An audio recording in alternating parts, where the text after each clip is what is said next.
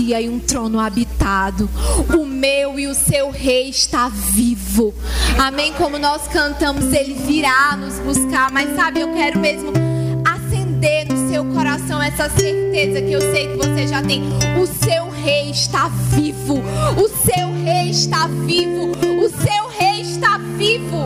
Ele não está mais pregado num madeiro. Não, querido, ele está num trono reinando. Nosso rei. Você pode fechar os seus olhos e dar a Ele o louvor e dizer: Pai, eu amo o Senhor, eu amo a Sua presença, eu sei que você vive e reina, vive e reina. Obrigada, Jesus. Obrigada porque tudo que o Senhor prometeu que faria, o Senhor fez. O Senhor disse que morreria, que ressuscitaria. O Senhor ressuscitou. E há uma promessa que breve você virá e nós cremos nisso. Não queremos passar a vida aqui na terra alheios à sua vontade, alheios ao teu propósito, não, Senhor. Hoje nós abrimos o nosso coração para receber do Senhor a tua instrução e dizer: Eis-nos aqui, Senhor. Eis-nos aqui, Senhor. Nós queremos mesmo viver uma vida aqui na terra conscientes de que somos estrangeiros, de que coisas naturais não vão tomar o nosso coração, porque a primazia do nosso coração é do Senhor. Amém. Aleluia. Nós te louvamos, Senhor. Amém, queridos. Amém. Podeis assentar. Amém. Eu acho que se Guilherme passasse a noite todinha cantando essa música, eu ficava aqui tranquilamente.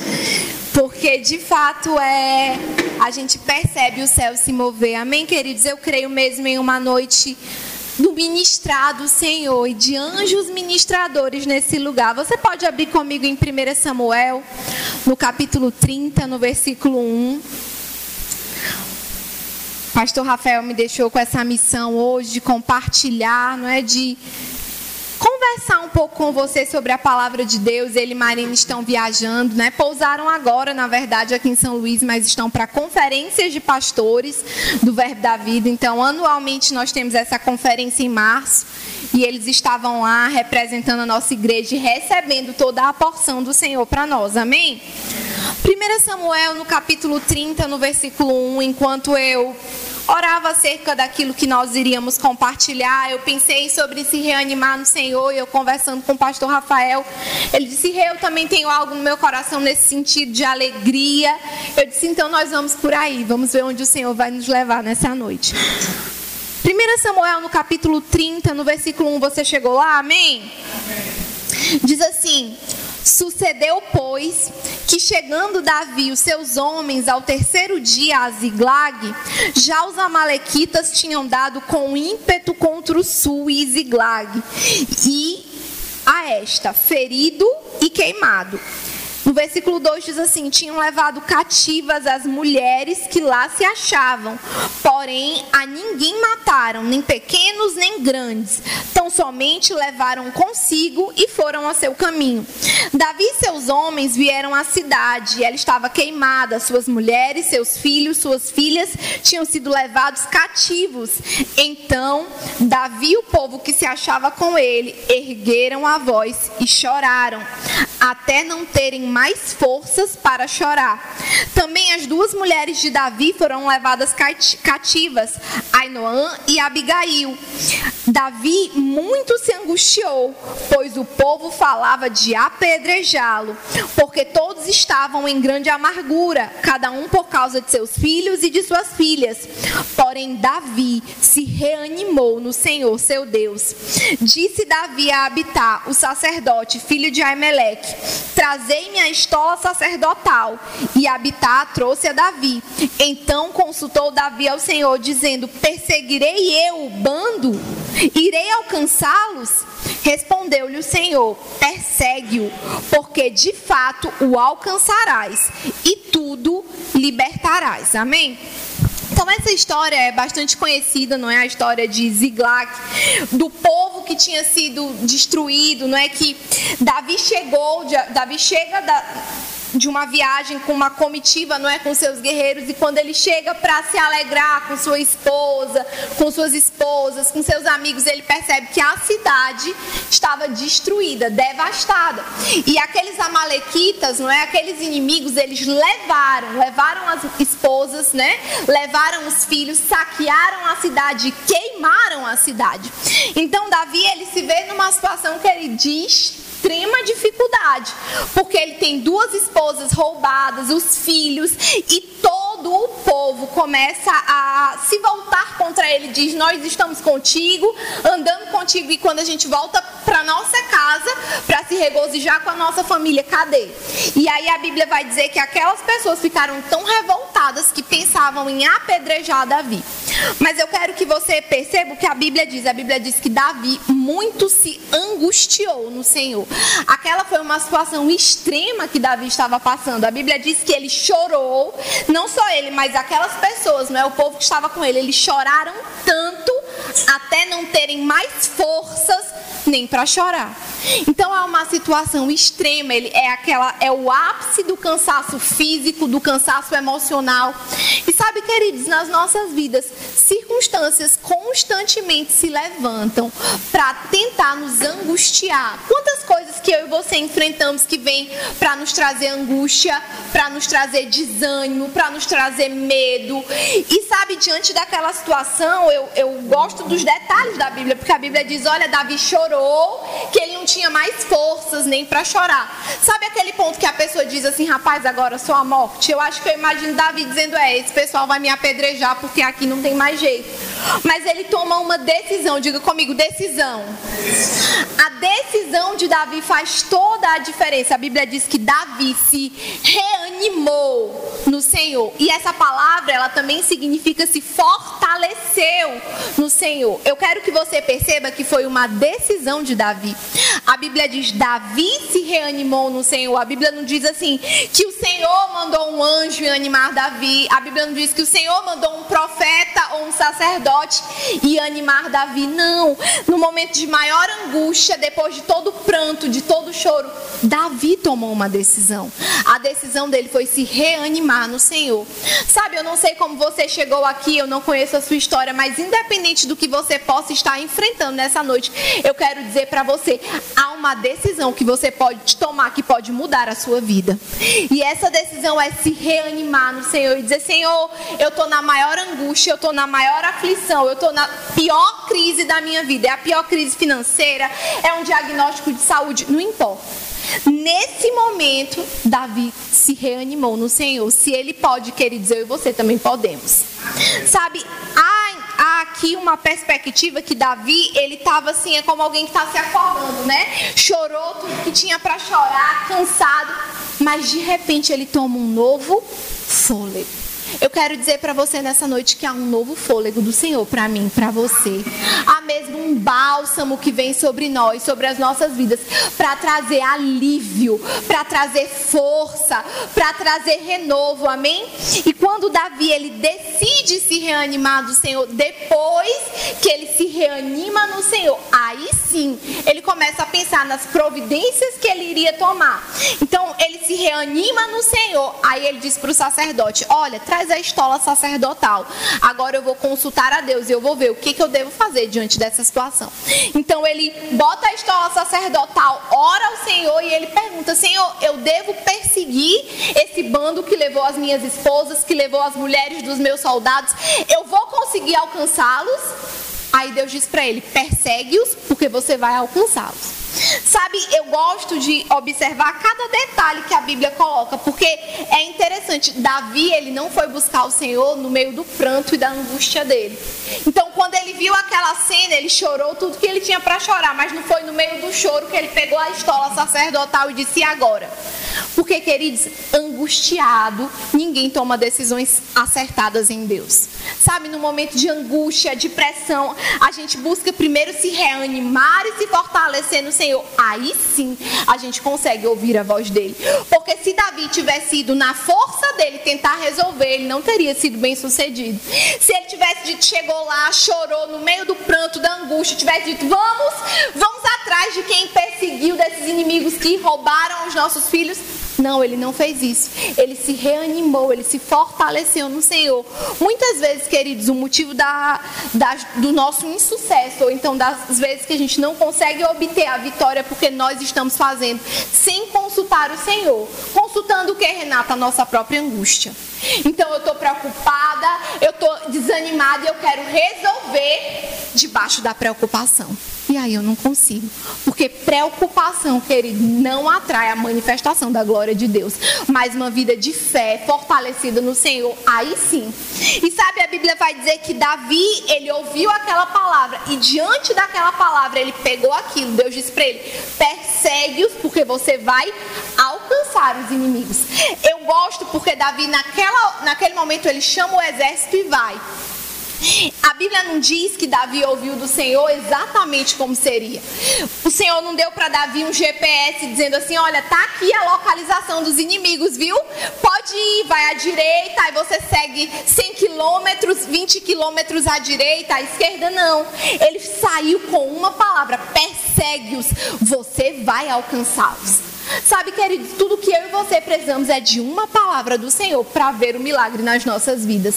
Às vezes a gente quer saber e entender todos os detalhes, né? Davi não saiu de lá com GPS dizendo como eu vou fazer, não. Ele saiu com uma palavra: eu vou perseguir e eu vou alcançá-los. E a Bíblia diz que enquanto ele sai naquela peregrinação, digamos assim, naquela perseguição, ele encontra um servo egípcio. Então tinha lá um, um servo dos Amalequitas que ficou doente e eles, né, os amalequitas deixaram o homem lá para morrer no meio do caminho.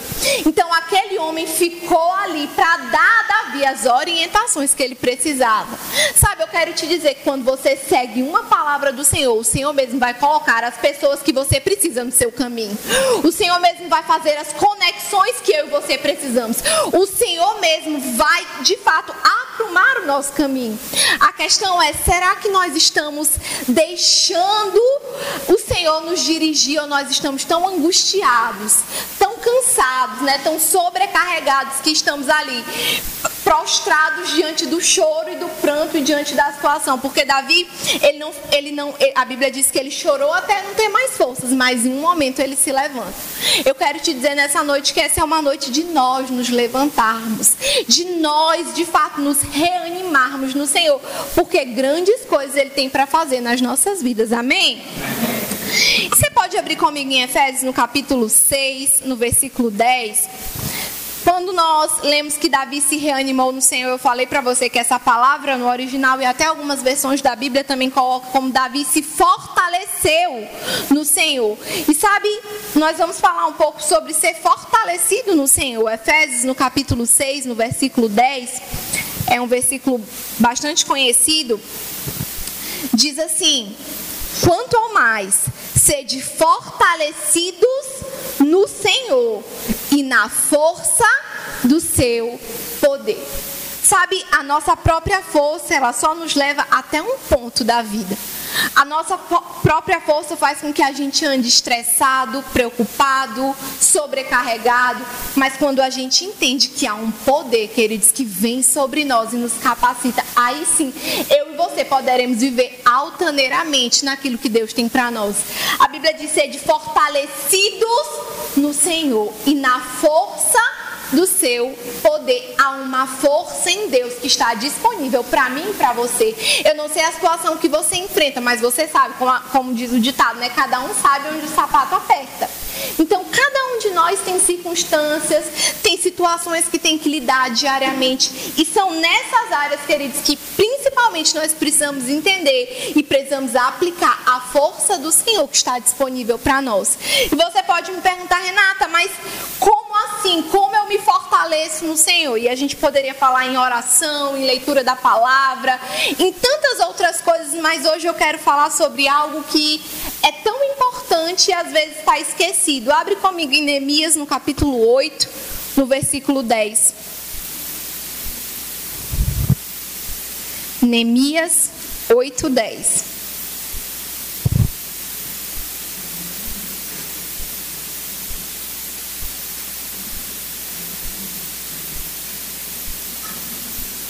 Diz assim: Disse-lhe mais: Ide, comei carnes gordas, tomai bebidas doces e envia porções aos que não têm nada preparado para si, porque este é o dia consagrado ao nosso Senhor. Portanto, não vos entristeçais, porque a alegria do Senhor é a vossa força.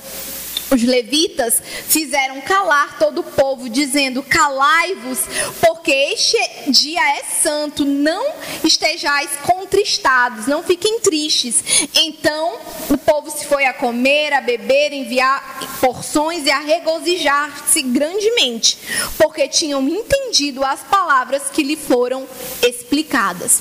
Sabe, Neemias está dizendo assim: olha, distribua comida para as pessoas, vai, né? Ele fala de bebidas doces, carnes gordas, vá aquele que não tem, distribua comigo. Por quê? Para que as pessoas entendam que a alegria do Senhor é a nossa força. Sabe, ser fortalecido no Senhor e na força do seu poder é entender que a alegria do Senhor nos fortalece. Muitas vezes a gente lê aquele primeiro texto e a gente associa, como fala das armaduras de Deus, a gente já falou sobre isso outros dias, a gente desassocia, não é? A gente entende, não, eu me fortaleço no Senhor orando, eu me fortaleço no Senhor fazendo jejum. Essas coisas fazem parte, são práticas espirituais mas uma vida de alegria também, uma prática espiritual que muitas vezes tem sido esquecida em nosso meio. Sabe, nós nos fortalecemos no Senhor, entendendo que a alegria é de fato um poder espiritual que eu e você podemos é, utilizar, podemos vivenciar ao longo da nossa vida. Amém? Se nós, a Bíblia vai dizer, olha, não andeis entristeçados, né? Não vos entristeçais, não andeis contristados. O que é isso? É triste. Porque, querido, a circunstância, as dificuldades, elas, elas vêm para nos entristecer, para nos desanimar, mas cabe a mim e a você decidir o que nós vamos fazer com ela. Porque o apóstolo Paulo, lá em Filipenses, ele diz: Olha, eu sei, eu sei viver em abundância, eu sei viver em falta. Mas eu sei que eu posso todas as coisas naquele que me fortalece, porque eu sei viver contente em toda e qualquer situação. Eu e você, queridos, precisamos entender que existe uma alegria a despeito das circunstâncias. Independente do que eu e você estamos enfrentando, nós podemos nos alegrar no Senhor e entender que tem força disponível para nós. Amém? Abre comigo lá em Provérbios, no capítulo 15, no versículo 15. Hoje nós vamos abrir em muitos textos. Provérbios no capítulo 15, no, no versículo 15 também.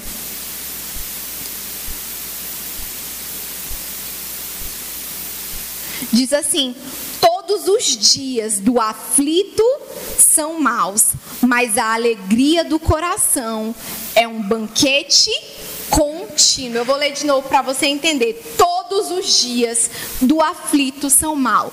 Não é alguns dias de aflição são mal, é todos os dias em que a pessoa está aflita serão maus. Todos os dias, não são alguns.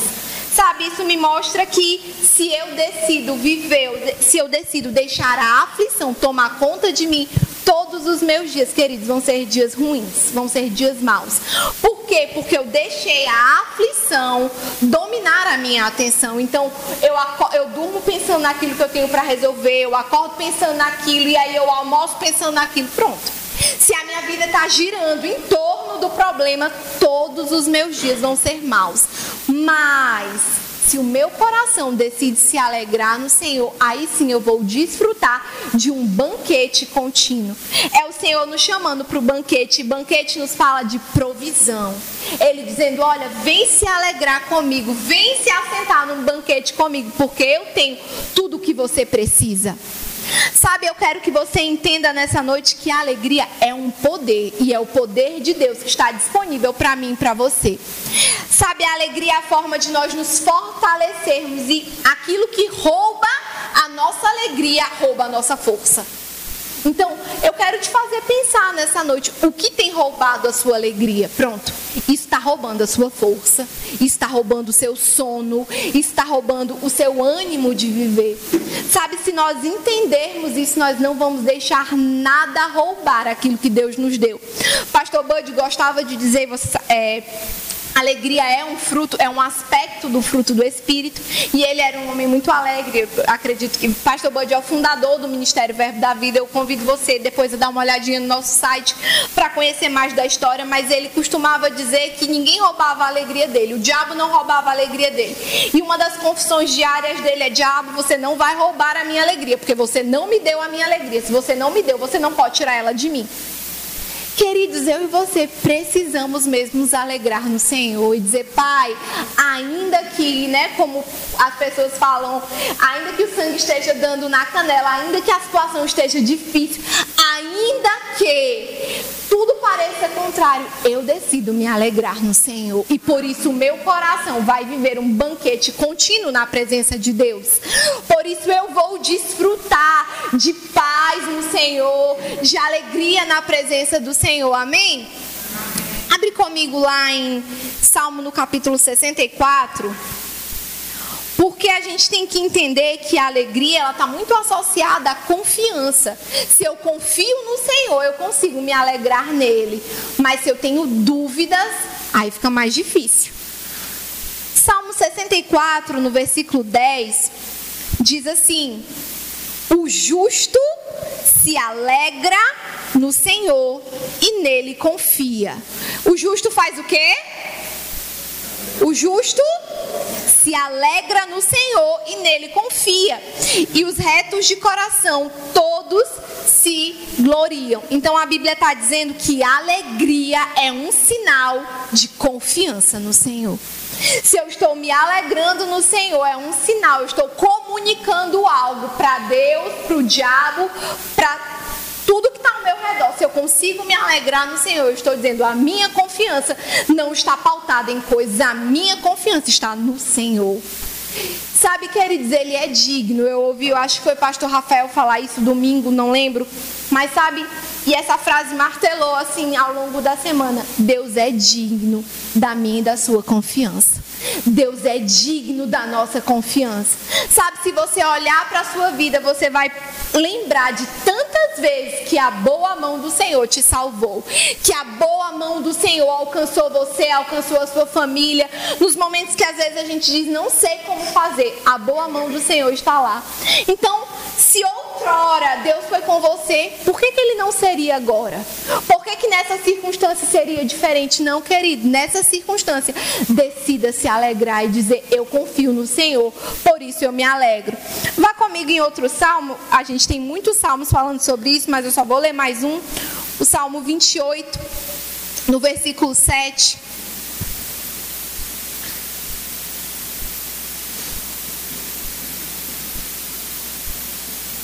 Salmo 28, no versículo 7 diz assim: O Senhor é a minha força, o meu escudo, nele o meu coração confia e dele recebo ajuda. Meu coração exulta de alegria e com o meu cântico lhe darei graças. Mais uma vez a gente vê força está associada à alegria, confiança associada à alegria. O Senhor, o salmista dizendo: "O Senhor é a minha força, nele eu confio, por isso me alegro." Todas as vezes que nós decidimos nos alegrar no Senhor, nós estamos comunicando a Ele: Eu confio no Senhor. Eu sei que você pode. Eu sei que o Deus que começou a boa obra é fiel e justo para cumprir. É fiel e justo para terminar. Amém? Sabe, queridos, nós servimos a um Deus que não deixa nada inacabado. Nada nas nossas vidas vai ficar pela metade, não. Tudo aquilo que Deus prometeu, Ele vai cumprir, querido. Davi saiu daquela circunstância com uma palavra: persegue-os, você vai alcançar. E a Bíblia diz que ele não só alcançou, mas como ele também é, colheu, não é? Recebeu os despojos daquela guerra. Então ele voltou com as suas com as mulheres, com as crianças e voltou com riquezas, com os despojos de toda a guerra. Por quê? Porque ele decidiu se reanimar e confiar no Senhor. Se eu e você decidirmos nos reanimar no Senhor, confiar no Senhor, se alegrar, nos alegrarmos no Senhor, nós desfrutaremos de tudo aquilo que Deus já liberou para nós. Amém? Todas as bênçãos, queridos. A Bíblia diz que nós já fomos abençoados em Cristo Jesus com toda sorte de bênçãos nas regiões celestiais. Mas quando a gente vive angustiado, a gente não consegue acessar as bênçãos. Como a gente leu em Provérbios, uma vida de angústia, uma vida aflita, é, os dias do aflito são maus. Todos os dias do aflito são maus. Mas quando eu decido me regozijar no Senhor entender que a minha confiança está nele, aí sim eu vou acessar aquilo que já está disponível. Amém? Filipenses 4,4, você nem precisa abrir lá, diz assim. É, é um texto bem conhecido. Alegrai-vos sempre no Senhor. Outra vez vos digo, alegrai-vos. O apóstolo Paulo preso, ele escreve a carta aos Filipenses, não é? Essa carta é conhecida como a carta da alegria. Ele diz: olha, se alegrem sempre no Senhor. Então isso me diz que não é um dia de alegria e uma semana de angústia. Não, é uma alegria constante, contínua. É eu decidir verdadeiramente me alegrar no Senhor, independente de. E ele diz: outra vez vos digo, ou seja, quando a Bíblia fala várias vezes, está dando um enfoque. Se alegre no Senhor, se alegre sempre. Eu vou dizer de novo: se alegre no Senhor. Sabe, queridos, muitas vezes a nossa vida tem sido monótona, né? E a Bíblia vai nos mostrar que homens que viveram uma vida de fé tiveram uma vida de alegria, uma vida divertida mesmo, sabe? Nós temos que parar com essa cultura de que a vida no Evangelho é uma vida contristada, né? Uma vida triste, é uma vida sem prazer. Pelo contrário, a Bíblia diz que na presença do Senhor há fartura de alegria. Sabe, eu e você, queridos, deveríamos ser conhecidos pelo povo mais feliz da terra, porque o Espírito Santo habita em nós, porque nós confiamos em um Deus que é vencedor, um Deus que é digno, um Deus que é exaltado, um Deus que é santo, um Deus que é todo poderoso. Se Ele é o Todo-Poderoso, querido, por que, que eu e você vamos viver aqui na terra cabisbaixos, esmurecidos? O que que Deus não pode fazer por mim, por você? Se Ele nos deu Jesus, queridos, como Ele não vai nos dar gratuitamente todas as outras coisas? Porque às vezes as pessoas precisam, elas pensam assim que precisam pagar um preço. Não, eu preciso mesmo pagar esse preço, andar assim cabisbaixo, triste para alcançar o céu, para tocar o coração de Deus. Eu quero te dizer, choro não toca o coração de Deus. Amém? Desculpa quebrar aí esse biscoito, né? Porque muitas vezes as pessoas pensam que tocam o coração. Quanto mais lágrimas sair, mais Deus vai se agradar. Pronto, não é assim. Amém? Renata, mais uma vez eu estava chorando, Deus me alcançou. Amém, querido. Glória a Deus. Deus nos alcança mesmo porque Ele tem sua multiforme graça. Mas a forma que eu e você temos de acessar o coração de Deus não é através de lamúrias, reclamações e choro. Como é, Renato? É uma vida de alegria no Senhor, uma vida de fé no Senhor. Amém? Tem um texto que eu quero ler, que é Provérbios 31, 25. Provérbios 31, 25, eu vou ler na nova versão transformadora, porque ele me chamou muita atenção. Provérbios 31, você sabe que fala sobre a mulher virtuosa e traz muitas características da mulher virtuosa, mas se aplica, né, para a mulher em especial, mas eu creio que os homens nessa noite podem aplicar também, porque 31, 25 diz assim: a minha versão deve ser um pouco diferente da de você. Diz assim: veste-se de força e dignidade e ri sem medo do futuro. Ri sem medo do futuro. A Bíblia está dizendo que uma mulher virtuosa é aquela que se veste de força e ela olha para o futuro dela e ela começa a rir Sabe, querido, sorri do seu futuro quem confia no Deus que serve. Essa é uma noite que eu quero mesmo convidar você a olhar para o seu futuro e declarar: os melhores dias da minha vida estão diante de mim. Eu posso me alegrar com o meu futuro, eu posso rir, porque eu sei quem está cuidando de mim, quem está cuidando da minha família. Essa é uma confissão que eu faço diariamente. Os melhores dias da minha vida estão diante de mim. Os melhores dias da minha vida estão diante de mim. Os melhores dias da minha vida estão diante de mim. Eu posso me alegrar com o meu futuro. E alguém pode dizer, Renata, como eu vou me alegrar se eu nem sei o que virá pela frente, mas pela fé, queridos, eu e você temos que saber que temos um futuro glorioso preparado no Senhor. Amém? Deus está cuidando de nós, queridos. Eu quero estimular você nessa noite a olhar para o seu futuro e começar a rir. A Bíblia diz no Salmo 2 que Deus está no seu trono, rindo dos seus inimigos. Eu não sei porque as pessoas olham para Deus e associam ele como um Deus tirano, um ditador ranzinza. As pessoas olham para Deus e veem um Deus assim, né, todo tempo de lábios cerrados. Mas não, queridos, a Bíblia diz que Deus está no trono rindo. Se Ele está rindo, porque eu e você estamos de cara fechada, amém? Nós podemos nos alegrar no Senhor, nós podemos mesmo vencer as circunstâncias através da alegria. Eu lembro que, eu não sei se eu já contei esse testemunho aqui, mas vou contar de novo pastor Rafael que diz, né? Quem está pregando vai contar a mesma história algumas vezes. Mas eu, eu fazia, nem sei que ano era, acho que 2017, 2016, não me lembro.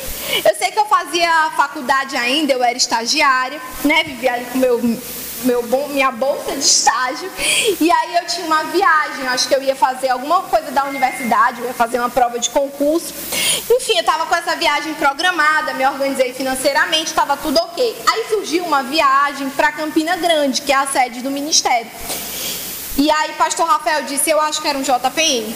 Aí pastor Rafael disse, Renata, tu tem que ir nessa viagem, vai ser muito bom pra ti e tal. E eu, e eu na minha cabeça, né? Eu disse, eu já tenho uma viagem no mesmo mês, vai ficar muito apertado, assim, duas passagens, duas hospedagens, né? E eu fiquei pensando, aí veio aquela coisa, né? Ah, eu vou ficar com papai, com mamãe, eu ainda morava na casa de mamãe e tal. E eu sabia que de fato eles iam, mas aí eu, aí eu me levantei e disse, não, eu vou fazer algo pro Senhor. Se o Senhor quer que eu vá, o Senhor pode me suprir. E aí tá certo, aí numa noite, estava lá em casa, lá em casa tinha o hábito de orar fazer uma reunião em família toda noite. Ficava eu, minha mãe, meu irmão.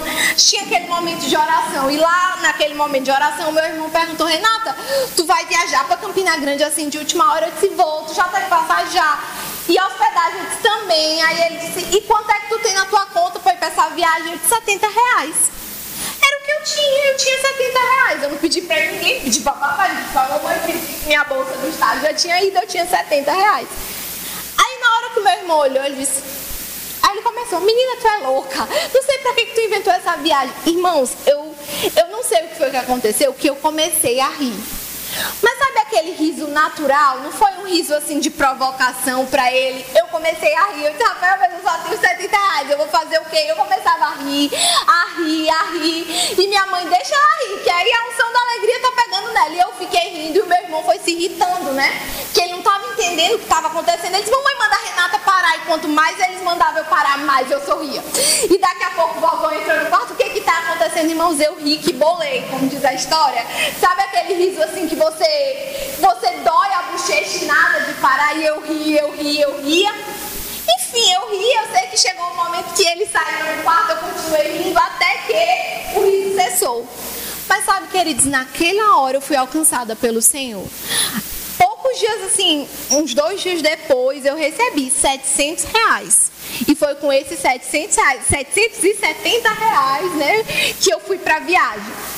Sabe, eu não sei, foi 10 vezes mais do que eu tinha. Você pode dizer assim, ah, Renata, mas 700 reais é muito pouco. Irmão, para mim era assim mais do que suficiente. Para mim era o ápice do meu milagre, era 10 vezes mais do que eu tinha. O que que trouxe aquilo? O que que atraiu aquilo? Querido, a alegria do Senhor na minha vida. Que nem veio de mim, veio dele, sabe? Ele me pegou, eu comecei a rir. E eu comecei a rir rindo do futuro, dizendo: eu vou para essa viagem, eu vou ser suprido eu vou receber toda a porção que Deus tem para mim. Sabe, eu quero mesmo estimular você a se alegrar no Senhor.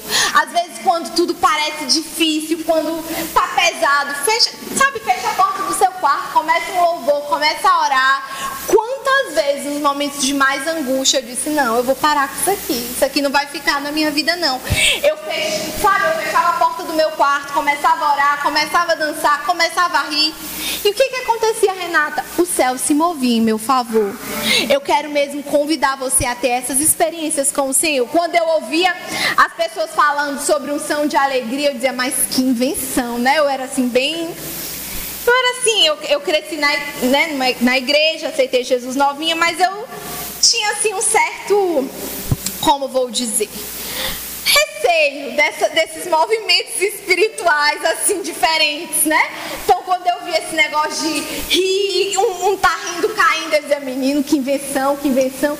Mas quando Deus me pegou, querido, eu ri que bolei. Sabe, eu quero te estimular mesmo a entender que no Senhor há um óleo de alegria fresco para vir sobre nós. Fica tranquilo, amém? Não fica. Eu sei quando começa a falar isso, a pessoa fica na cadeira assim, vai já mandar eu rir, vai já mandar eu rir. Vai... Não, fica tranquilo.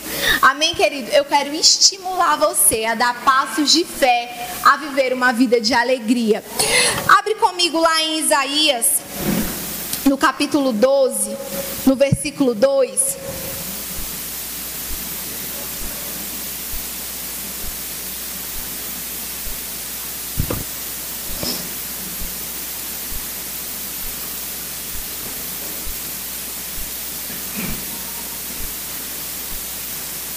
Isaías 12, 2. Diz assim: Eis que Deus é a minha salvação. Confiarei e não temerei, porque o Senhor Deus é a minha força e o meu cântico. Você pode dizer isso? Deus é a minha força e o meu cântico. Amém. Aí o texto vai continuar dizendo: Olha, ele se tornou a minha salvação. E eu quero frisar isso que diz no versículo 3: Vós com alegria tirareis água das fontes da salvação. Então, o profeta Isaías, você sabe que ele é conhecido por ser o profeta messiânico. Alguns teólogos até falam profeta evangélico, né? Evangel é, que aponta para o evangelho mesmo, porque além de apontar para Cristo, ele aponta para muitas outras coisas que viriam. E sabe, quando a gente observa, ele está dizendo: olha, com alegria você vai tirar as águas da fonte da salvação. Então esse texto, ele, quando ele fala isso, ele está lembrando o povo de Israel também da peregrinação no deserto. Quando eles peregrinavam no deserto, sempre Deus fazia algo sobrenatural e uma fonte surgia e eles tinham água.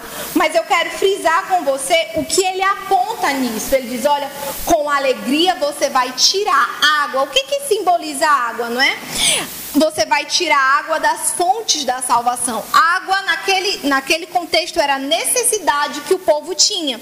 Mas eu quero que você abra em João, no capítulo 7, no versículo 37, para a gente esclarecer bem esse texto. Para fazer esse link com o Novo Testamento.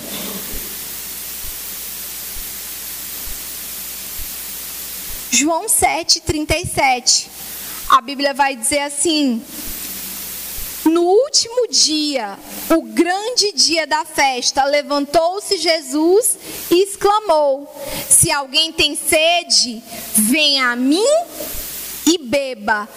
Quem crê em mim, como diz a Escritura, do seu interior fluirão rios de água viva.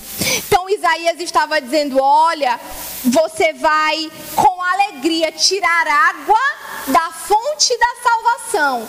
E aqui Jesus está dizendo: quem tem sede, ou seja, quem precisa de água, tem que vir de mim, porque eu vou saciar a sua sede. Mas eu não só vou saciar, como eu vou fazer fluir de você rios de água viva. Sabe, queridos, quando a gente junta esses dois textos e faz uma conexão entre eles, a gente percebe que nós vamos acessar esses rios de água viva com alegria. Porque Isaías diz: com alegria eu vou acessar, eu vou obter água da fonte da salvação. Eu e você, queridos, temos algo precioso fluindo dentro de nós, que é o Espírito Santo. E como nós vamos acessar aquilo que ele já deixou disponível para nós? Com alegria. Por isso, às vezes, a gente está vivendo aquém do que Deus nos chamou para viver, porque não estamos vivendo em alegria. Mas quando a gente decide viver em alegria, a gente está dizendo: olha, eu acesso, eu pego, eu tomo posse daquilo que já está disponível para mim. Eu quero que nessa noite você olhe para a sua vida, olhe para o seu futuro, olhe para aquilo que Deus preparou para você e se alegre. Se alegre, porque grandes coisas fez o Senhor por você. Tem um salmo que diz, não é? Grandes coisas fez o Senhor por nós, por isso nós nos alegramos. Sabe, traz a tua memória hoje tudo aquilo que o Senhor já fez por você, todas as intervenções, todas as vezes que você pensou que era o fim, a boa mão do Senhor operou um milagre, todas as vezes que você pensou que não tinha mais saída e o Senhor aplanou os seus caminhos, traz a tua memória hoje para que isso sirva para você como uma inspiração, isso sirva né, como um estímulo para que você se alegre no Senhor. E eu ouso a dizer, volte a se alegrar.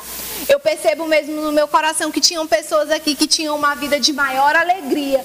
E eu não sei, né? Não estou dizendo de alguém específico, mas é uma nota no espírito e que por alguma situação o diabo tem roubado de você a sua alegria. E o Senhor te diz nessa noite: volte a se alegrar.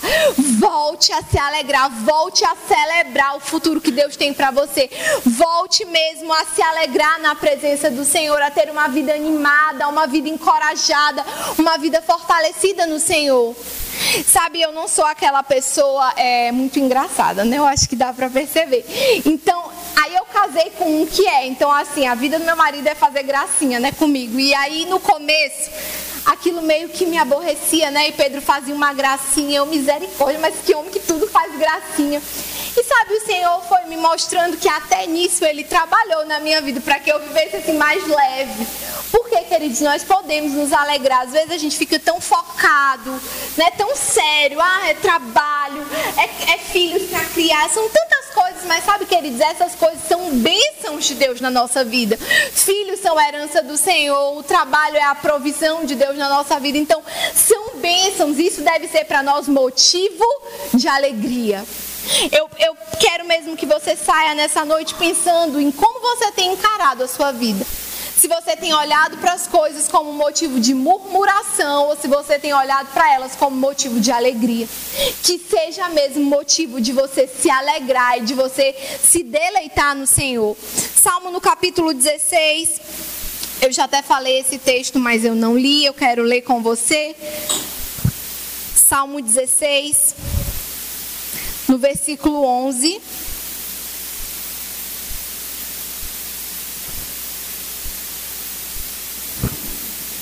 Salmo 16, 11 diz assim: Tu me farás ver os caminhos da vida, na tua presença a plenitude de alegria, na tua destra delícias perpetuamente. O Senhor está dizendo: olha, a alegria que eu tenho para dar para você não é uma alegria passageira, não é uma alegria inconstante. A alegria que eu tenho para dar para você é uma alegria plena. É uma alegria plena. Sabe quando Jesus conversava com os discípulos, ele diz: pedem-me, pedem que eu vou dar para que vocês sejam plenamente felizes. A vontade de Deus, queridos, nunca foi que nós, como seus filhos, vivêssemos aqui na terra uma vida meia boca, não. Uma vida angustiada, uma vida aflita. E muitas vezes as pessoas pensam que isso agrada a Deus. Aí pergunta como é que você tá? Tô na prova. Como é que você tá? Tô no deserto. Como é que você tá? Eu disse, minha irmã, que negócio é esse que não passa? Queridos, situações se levantam, mas elas não podem permanecer na nossa vida. Tiago diz assim: tende por motivo, acho que é Tiago 1,3, diz: tende por motivo de grande alegria o passardes pela tribulação, porque essa tribulação produz perseverança. Ele diz: olha, vocês vão ter um motivo de alegria, o passar pela tribulação. Por que passar? Porque não é para sempre. Amém? Se não é para sempre, eu posso me alegrar, porque eu sei que o meu para sempre é junto com o Pai. O meu para sempre é como nós cantamos, ele vem nos buscar em um lugar que não haverá tristeza, não haverá mais pranto, não haverá mais dor. Mas aqui, enquanto eu estou aqui, eu vou desfrutar na presença do Senhor de plenitude, de alegria e de delícias, bênçãos perpétuas. Eu queria pedir para Guilherme vir, eu queria, queria mesmo convidar você nessa noite a olhar para a sua vida e começar a se alegrar no Senhor. Pode ficar de pé comigo, amém? Você fecha os seus olhos, começa a levantar as suas mãos, a agradecer ao Senhor. Eu quero mesmo que você comece a olhar para as situações que têm se levantado diante de você. Comece a olhar para elas, mas não mais como um peso, mas olhar com alegria. Porque o Senhor está com você. Porque se a doença, o Senhor vai manifestar a cura divina. Se há falta, Ele é o teu pastor e vai trazer a provisão se há dificuldade, Ele mesmo vai trabalhar em teu favor. Se você precisa de acessos, Ele vai colocar as conexões e as pessoas que você precisa.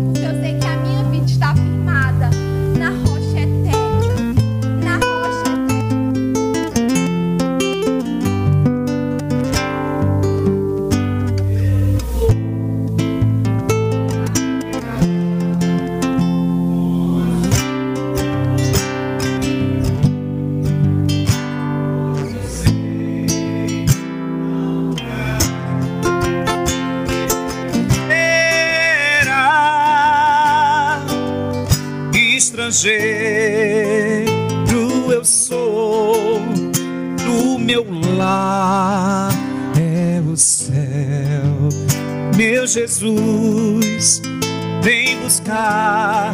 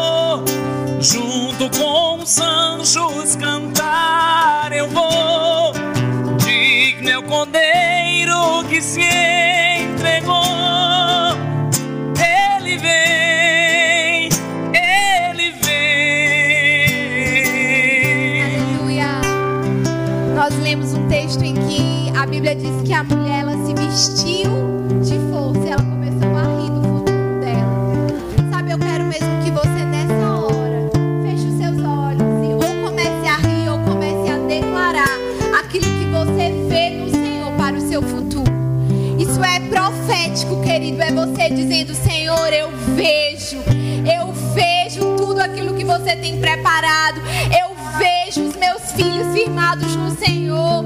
Eu vejo a minha família guardada no Senhor. Eu vejo os meus negócios crescendo e ampliando.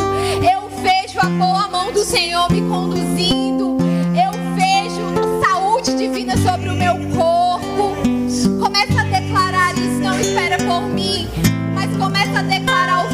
Que você espera no Senhor. Obrigado, Pai. Obrigado, Senhor. Obrigado, Pai. Porque os melhores dias das nossas vidas estão diante de nós. Obrigado porque toda promessa nas nossas vidas vai se cumprir.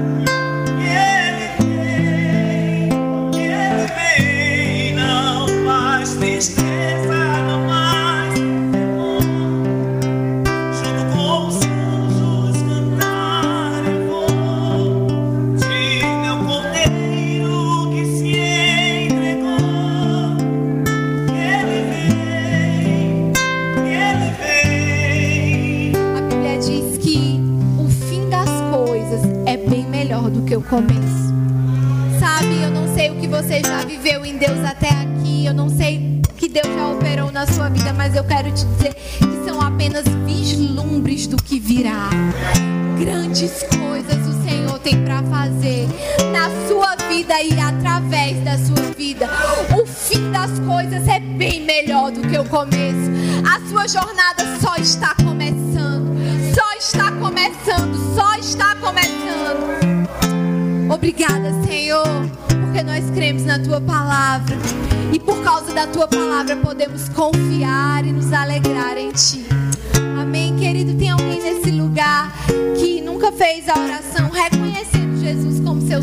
Salvador?